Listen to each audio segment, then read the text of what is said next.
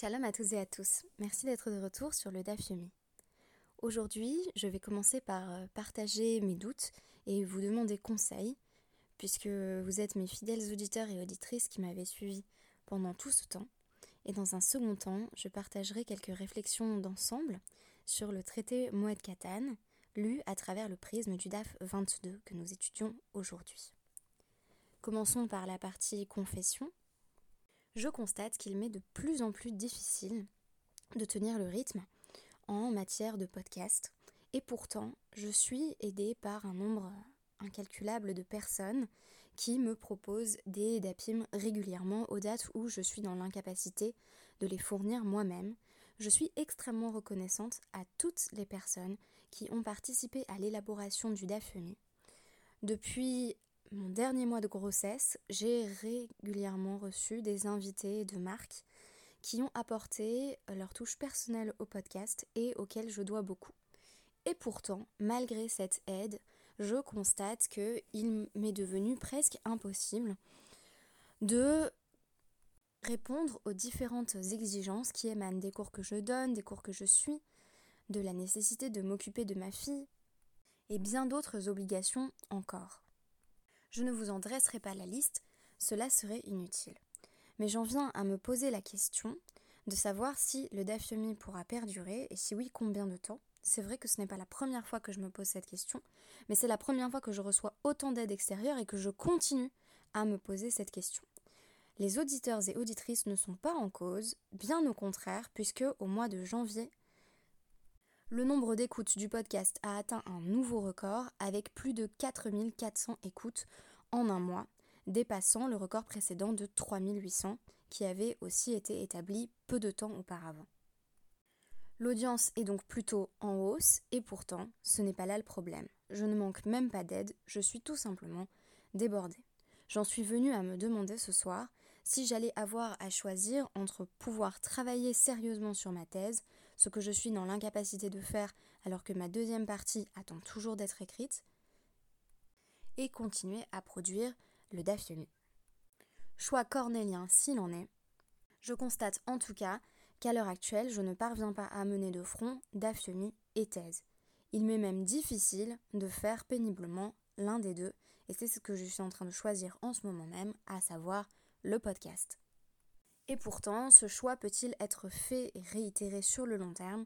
C'est une question que je me pose, sachant que euh, si j'arrêtais le podcast, le trajet de ce podcast ne pourrait jamais se réduire à l'idée que j'ai arrêté parce que j'ai eu un enfant. Je pense que les femmes ne doivent pas recevoir ce message dans leur étude, à savoir que tout s'arrête lorsqu'on a un enfant. En réalité, ce n'est pas lié à l'arrivée de ma fille, mais à la multiplication d'autres responsabilités, notamment liées à l'enseignement, mais aussi à mon apprentissage à Maharat et à mes diverses responsabilités de doctorante contractuelle, qui est lié le fait que je peine à continuer à vous présenter le DAFUMI. Je suis donc à l'affût de tout conseil que vous pourrez me présenter. Peut-être passer la main pour de bon, faire en sorte que le DAFUMI soit un projet que j'aurais débuté, mais qui serait désormais aux mains d'autres personnes. Je ne sais pas si je trouverai suffisamment d'aide pour que le DAFIOMI ne soit plus du tout mien, mais soit pris en charge presque exclusivement par d'autres personnes. Je constate par exemple que cette semaine, j'ai reçu énormément d'aide, à commencer euh, par Nathalie Ayoun il y a une semaine, et pourtant j'ai tout de même eu du mal à produire mes rares DAPIM euh, qui euh, n'étaient pas couverts par d'autres personnes pendant cette semaine. Alors voilà, je suis désolée d'avoir passé 4 minutes à me pencher euh, sur cela, mais comme c'est une réelle difficulté que je rencontre et que vous m'avez assisté dans mon évolution, que vous m'avez encouragé au fur et à mesure des DAPIM, j'ai souhaité partager avec vous ces interrogations importantes.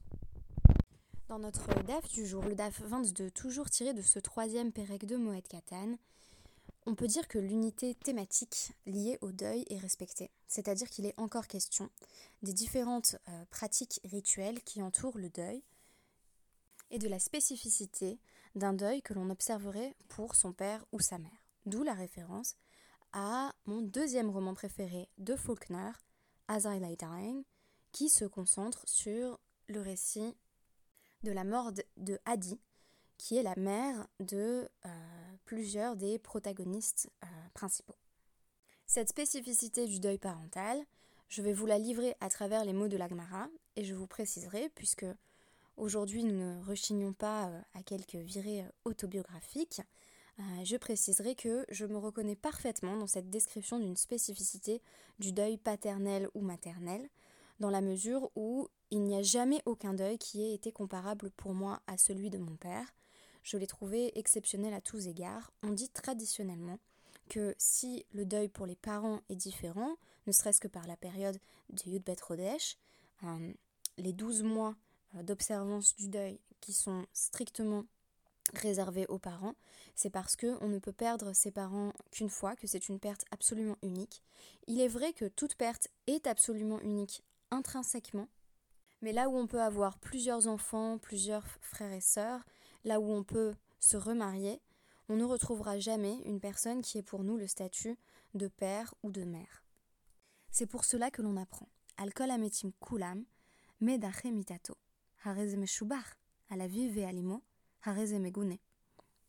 Pour les autres euh, personnes, pour toutes les autres euh, personnes euh, que l'on enterre il est louable de les enterrer le plus vite possible.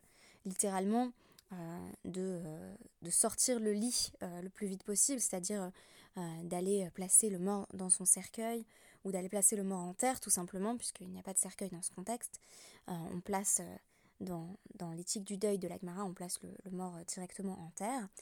C'est louable pour les autres proches, pour les autres Krovim, mais pour le père et la mère, c'est condamnable, c'est perçu comme honteux parce que on considère qu'il faut vraiment prendre le temps de ce deuil, euh, laisser euh, s'étendre le moment où l'on est onen et non pas avel, c'est-à-dire dans l'intensité du grand deuil, ce moment où aucune des mitzvot positives ne s'applique à nous.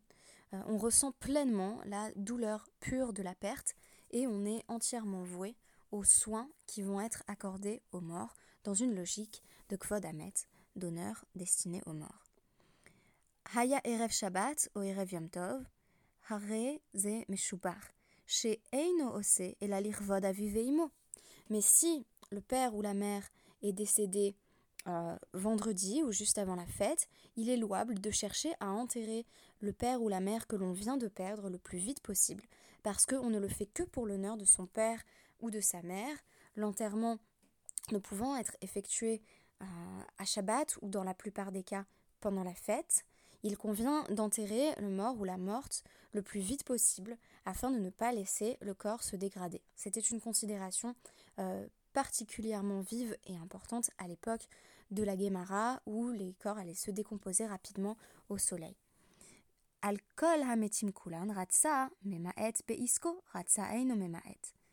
Pour tous les autres euh, défunts, pour toutes les autres personnes que l'on a perdues, il est bon de réduire euh, ses activités, son commerce, mais c'est si on veut le faire, on le fait, et si on ne veut pas le faire, on ne le fait pas.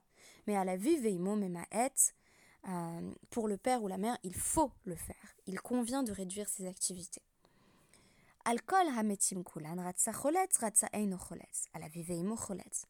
Pour tous les autres proches, on se dévait si on le souhaite et on ne se dévait pas si on ne le souhaite pas, mais pour son père et sa mère, on a l'obligation de faire euh, ce qui va être présenté dans la suite de la Gemara comme le rituel que l'on ne fait plus euh, de euh, Katef. Khalitzat Katef, c'est littéralement le fait de dénuder l'épaule. Alors, ça fait écho à la Kriya, au rituel de la Kriya, que nous avons également eu l'occasion de présenter à travers ces dapim, qui consiste cette fois-ci à déchirer le vêtement, mais la Khalitzat Katef, c'est le fait de montrer son deuil, de montrer qu'on est en Avelout en euh, dévoilant l'épaule.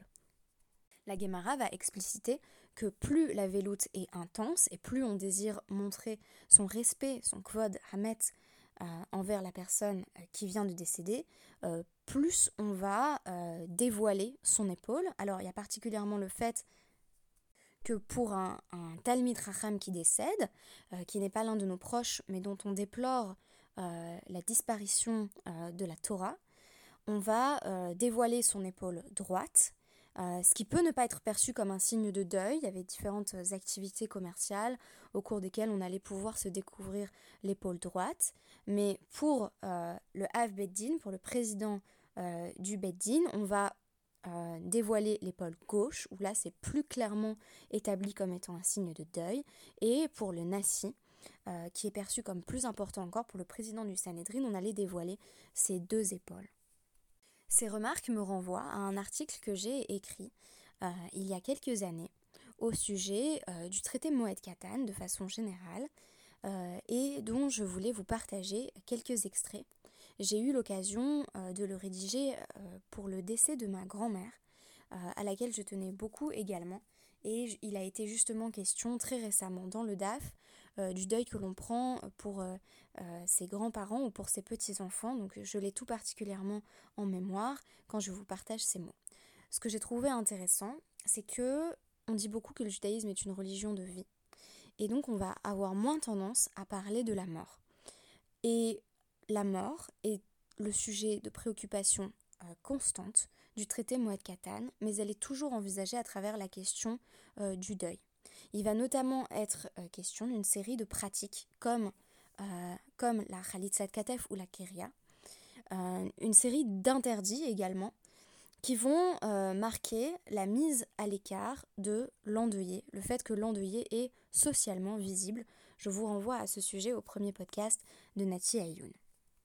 De sorte qu'on peut dire que notre tradition ne va pas se contenter d'un rapport purement prohibitif au défunt et à l'endeuillé, mais euh, dans le texte Moed Katan, on va nous parler de la création de sens euh, à travers des rituels comme la Khalitzat Katef. On pourrait parler également d'un autre rituel euh, dont il a été question dans le troisième pérec de Moed Katan, qui est la Hatifat Arosh, le fait de couvrir le visage. Ce sont des rituels qui ont disparu. Nous avons conservé l'un de ces rituels, qui est la kriya, la déchirure du vêtement. Et je vais essayer de me pencher sur ce que ces rituels pouvaient signifier dans le cadre de ceux euh, qui n'existent plus ou peuvent toujours signifier pour la déchirure du vêtement. Pour moi, le rituel affirmatif permet l'émergence d'un univers référentiel propre à euh, l'expression de la souffrance de l'endeuillé. Et en même temps, on en limite l'épanchement, parce que découvrir l'épaule ou euh, déchirer le vêtement, c'est aussi ne pas se taillader soi-même, comme on l'apprend de l'interdit de se lacérer pour un mort, énoncé dans Vaïkra 19-28. En effet, comment fait-on pour penser la négativité pure de la mort sans nécessairement aspirer à y remédier dans l'immédiat, puisque comme on l'a vu, il y a un temps du deuil qu'il convient de prendre, particulièrement pour le père et la mère, on crée un espace que l'on ouvre au deuil, qui lui est spécifiquement consacré, et il convient de le laisser durer, de lui donner sa temporalité.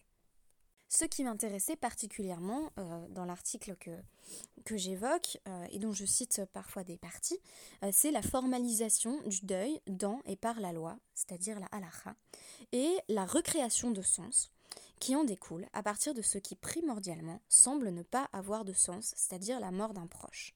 On commence par prendre la mesure d'une béance pure, d'une forme de néant contagieux que l'on va éprouver à la mort de la personne, et on nous dit que particulièrement dans le cas du père ou de la mère, il est bon de laisser à cette béance son temps d'urgence absolue, qui mène ensuite vers l'enterrement et vers la réintégration progressive de l'endeuillé, de l'exclusion totale euh, des Shivas et particulièrement des trois premiers jours, jusqu'à la fin des douze mois, dans le cas de la perte du père et de la mère. Ainsi, on peut penser la création de loi elle-même et la symbolisation physique du deuil euh, comme la ritualisation d'une souffrance, la mise en loi d'une souffrance et de sa signification sociale. Ce processus alarique, on sait qu'il est d'inspiration divine et qu'il permet de mieux vivre notre deuil, de mieux nous l'approprier. On ne va pas jusqu'à donner sens d'emblée à un événement qui semble dépourvu de sens. On dévoile en quelque sorte ce qui devrait être caché, on montre le corps, et par cette cérémonie qui consiste à dévoiler l'épaule ou les deux épaules, on met l'accent sur la vulnérabilité humaine. On va pouvoir ainsi graviter autour du deuil, le circonscrire, l'envelopper, et cela dit déjà les prémices de la consolation qui est mise en œuvre à travers les rituels des Shiva. Je noterai au passage que le Talmud Yerushalmi se penche sur l'origine des Shiva. On sait que les rituels du deuil euh, sont d'inspiration thoraïque, mais, euh, mais d'origine rabbinique. On a tout de même sept sources, euh, plusieurs sources possibles aux sept jours de Havelut qui constituent les Shiva. Tout d'abord en Bereshit 7.10, la mention des eaux du, déluge, du Maboul, qui engloutissent le monde en sept jours. On peut l'interpréter comme un deuil d'Hachem pour le monde. Les sept jours de deuil décrétés par Yosef lorsqu'il perd son père Yaakov en Bereshit 50, 10. Les sept jours qui suivent dans Vaïkra 10, 1 et 2, euh, la mort de Nadav et Avihu, les fils de Aaron, le Cohen, et enfin l'attente de sept jours euh, qui euh, suit le fait que Myriam est atteinte de la tsaraat lorsque Moshe attend euh, qu'elle se rétablisse dans Bamidbar 12-12, même si à ce moment-là elle ne meurt pas, euh, c'est comparé à une forme de mort euh, pour Moshe. Ce que j'ai trouvé intéressant dans la mention de l'épaule dévoilée, c'est qu'il est beaucoup question de la signification sociale et communautaire d'une souffrance qui n'est plus vraiment une souffrance individuelle, celle de l'endeuillé. On n'est pas simplement en train de parler, comme au début de notre DAF, du fait de perdre son père ou sa mère et de la nécessité euh, d'escorter le corps jusqu'à sa dernière demeure. Ce qui est intéressant, c'est que dans ce cas, on pleure la perte euh, d'une Torah vivante qui s'est éteinte avec le Chacham, le Havbeddin ou le Nasi, par ordre de gravité croissant. Et pourtant, ce qui est intéressant, c'est qu'il est aussi interdit d'étudier euh, pendant les Shivas on peut remarquer que la circularité et la réflexivité euh, textuelle de cette thématique est remarquable, parce que quand on lit Moed Katan, surtout le troisième Pérec, eh ben on est déjà placé en situation euh, d'étude. C'est comme si on était en train de disqualifier l'enseignement qui est en train d'être produit. Et c'est surprenant parce que c'est comme si le deuil était placé au-delà de l'injonction de l'imoud, dont on sait qu'elle surpasse pourtant toutes les autres, c'est ce qu'on peut appeler une forme de super mitzvah. Et pourtant, le Aruch HaShulchan précise dans son code de loi que lorsqu'on est en deuil, on peut étudier précisément le troisième pérec de Moed Katan, qui est de nature, de, permettre, euh, de nature à permettre de penser le deuil. Et penser le deuil avec un E, c'est déjà un peu le penser avec un A. On pourrait se demander pourquoi l'étude ne serait pas particulièrement recommandée dans un instant de fragilité psychologique, alors que l'endeuillé pourrait peut-être trouver du réconfort dans son étude. En réalité, il faut associer la démarche du limoud à une tentative de création ou de recherche de sens, voire à l'élaboration d'un système philosophique et éthique qui prend la forme d'un processus perpétuel ou d'une dynamique. Il en sera notamment question à travers la toute fin de notre DAF, à travers notamment le DAF Moed Katan 28. Dans les DAPIM 27 et 28, il est beaucoup question euh, de la mort des sages, de comment la mort va être perçue, comment on envisage euh, l'après-vie. Et ce qui est intéressant, c'est que euh, notre traité va terminer sur la vision d'une yeshiva céleste. Qu'est-ce qu'on fait quand on meurt? Eh bien, on étudie encore. Ce n'est jamais le bon moment pour mourir, car mourir, c'est cesser d'étudier et donc de produire de la loi et du sens. C'est pour cela que chacun se devrait de prendre le deuil lorsqu'une personne qui représente la Torah, qui en incarne l'éthique, décède.